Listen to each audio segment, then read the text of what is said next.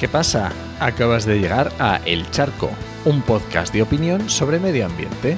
Soy Enoc Martínez, ambientólogo y profesional del medio ambiente porque trabajo y me he formado para ello.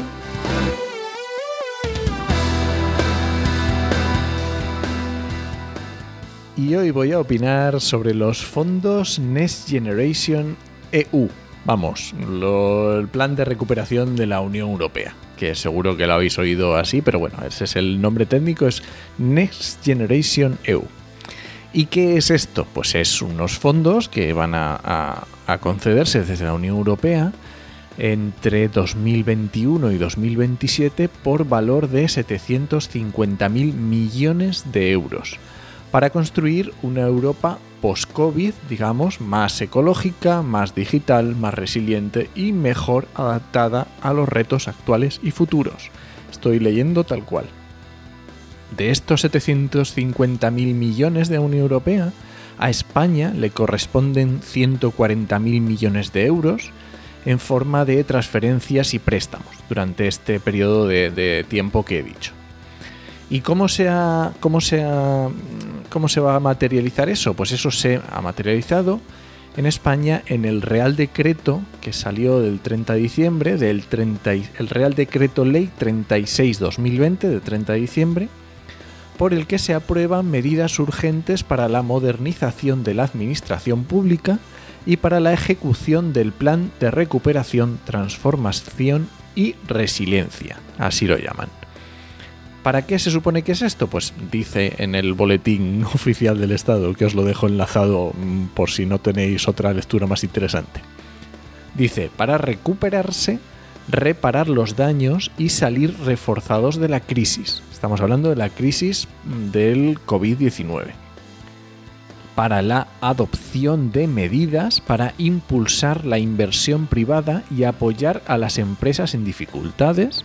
Y por último, para programas clave para hacer que el mercado único sea más fuerte y resiliente y acelerar la doble transición ecológica y digital.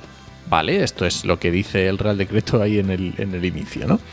Así que, ¿qué esperamos? Pues obviamente esperamos que estos fondos ah, contribuyan a generar empleo, a crear proyectos resilientes, como dice el, decreto, a modernizar la administración, por supuesto, ¿vale? Pero también esperamos que vengan proyectos verdes.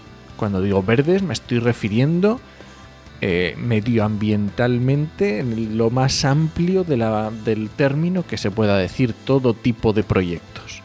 Y además vamos a... Mm, o sea, lo que queremos son proyectos a largo plazo.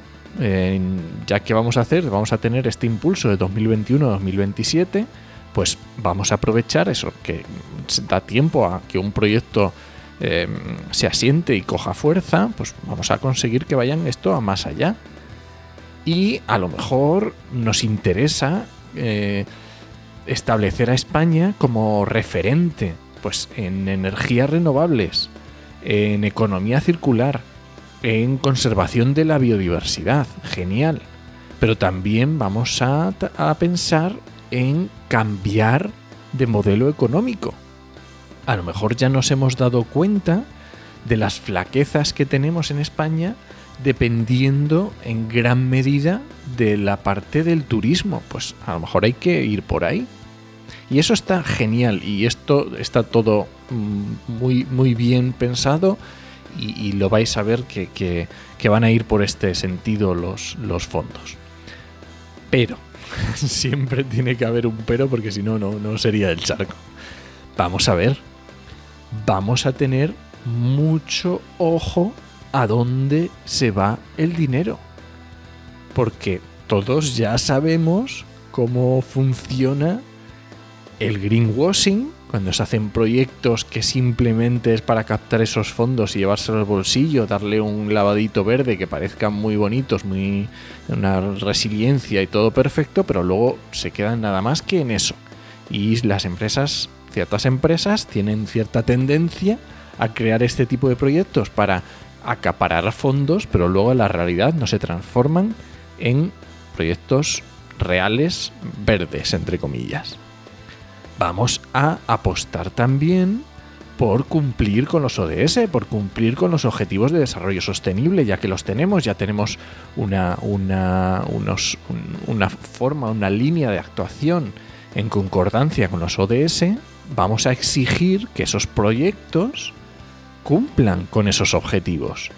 Mm, de otra forma es que no se me ocurriría otra, otra, otra forma.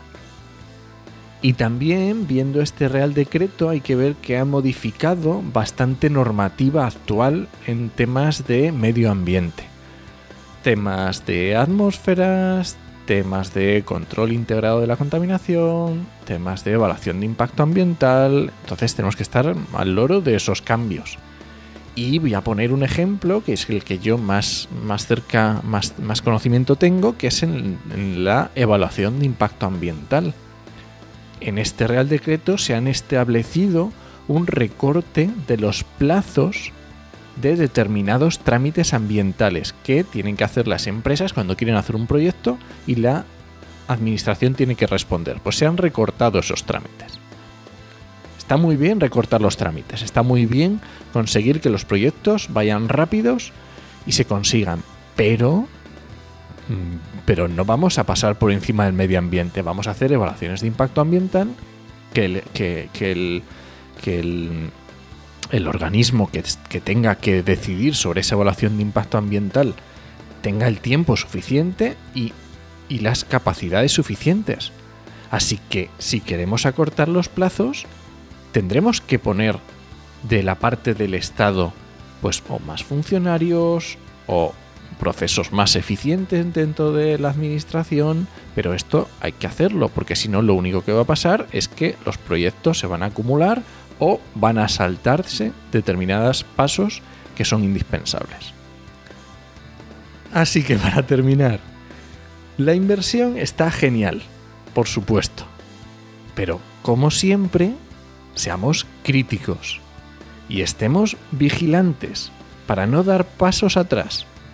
No podemos permitirnos, porque ahora vengan un chorro de millones, perder terreno ganado en pro de nuestra lucha para conseguir un medio ambiente adecuado. Así que nada, yo creo que este ha sido un charco cortito, este ha sido el charco de esta semana y ya sabes que, bueno, este podcast se financia con trueque, yo hago el podcast y tú lo compartes o comentas o se lo recomiendas a tus amigos.